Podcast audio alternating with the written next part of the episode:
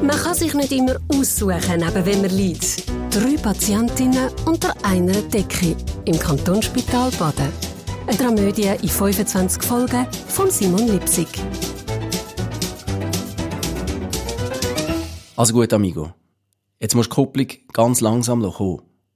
Langsam, langsamer, lang... Hei, hei, hei, jetzt wirkt er schon wieder ab. Hey, Gott, vertell, schleift's. Du hast ja schon mal etwas vom Schleifpunkt gehört. Nein, eher Wort.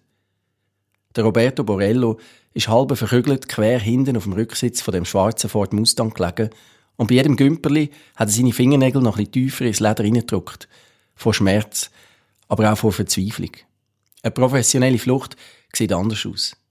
Sie sind fäng an der Ampel, gerade bei der Tankstelle beim Sportcenter Barek gestanden und das auch schon seit sicher fast zehn Minuten. Die Ampel ist schon dreimal grün geworden, aber der Fluchtfahrer hat es einfach um zu verrotten geschafft, mit dem Karren abzufahren. Wirklich, immer wieder hat er einen abgewürgt, den Hagel, und die anderen, gell, hupen da ihm vorbeigefahren und geflucht und den Finger gezeigt. Nein, wirklich, es war ein Debakel. Gewesen. Also gut, komm, wir versuchen es anders, hat Roberto gesagt. Hey, ja, hat ja, fängt gar nicht gewusst, wie liegen. Es hat ihm so weh da. Wie heisst es überhaupt, Amigo? Der Marina, ihre Brüder, hat in den Innenspiegel geschaut. Die Stirn, gell, schweißnass und Frisur, nur noch ein schlechter Witz. Dirty One, hat er gesagt. Und hat sich so eine Strähne aus den Augen geblasen. Dirty One, was soll denn das für ein Name sein? hat dann Roberto gefragt. Ja, denk mein Sprayername, hat Marina ihre Brüder gesagt. Ja, sie sprayen ja auch, hat mir meine Schwester erzählt. Übrigens, fette Aktion da im Casino Parkhaus. Jetzt ist wieder grün geworden. Der Motor von der Lili ihrem Oldtimer hat aufgekühlt, als müsse er sterben. Und dann ist er vorwärts tuckert.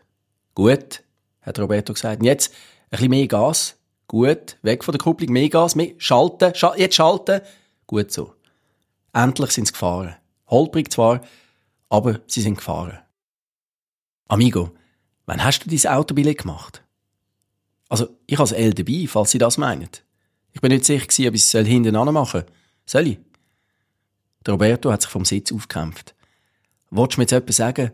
Du Milchschnauz, gehst du sprayen und fährst da ohne Autobillett umeinander? Hey, Amigo, pfeift's. Was machst du noch? Raubst du noch Banken aus? Der Marina, ihre Brüder, ist gerade rot geworden.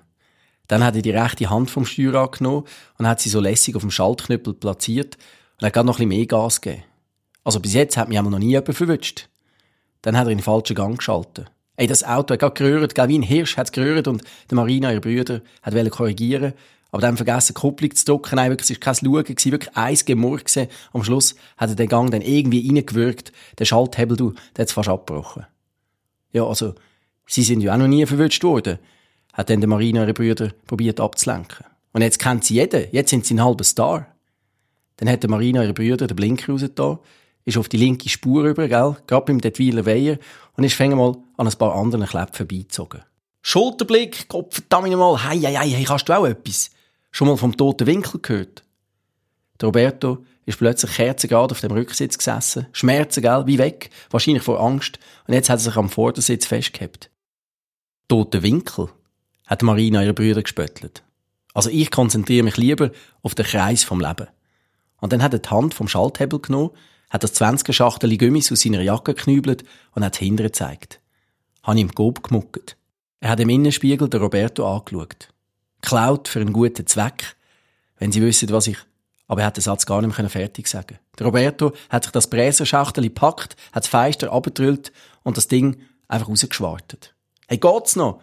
hat Marina ihre Brüder protestiert. Ich habe nachher noch ein Date. Rechts ist die 50er-Tafel gekommen und die Ampel vor ihnen ist gerade auf Geld gesprungen. Das Ziggy-Päckchen kannst du mir geben, hat Roberto befohlen und hat die Hand für gesteckt. Zwei Autos haben es noch geschafft, aber jetzt ist gerade rot geworden. Wenn sie mich eigentlich verarschen, hat Marina ihre Brüder gesagt und ist einfach weitergefahren. Auf seinem Tacho hat sie etwa 70 angezeigt. Sie sind nicht meine Mutter. Nein, Amigo. Aber überleg dir mal. Hast du das Gefühl, deine Mutter wäre stolz auf dich? Ja, und ihre Mutter? Ist die stolz auf sie? Die Stimme von der Marina, ihrem Brüder, hat gequiekt, als hätte er den Stimmbruch noch nicht gehabt. Jetzt musst du bremsen, Amigo. Wieso? Sie haben ja angefangen. Bremsen, Gott vertelle, bremsen! Das Auto vor ihnen hat fast angehalten, weil sie links in die Tankstelle einbügen Shit, shit!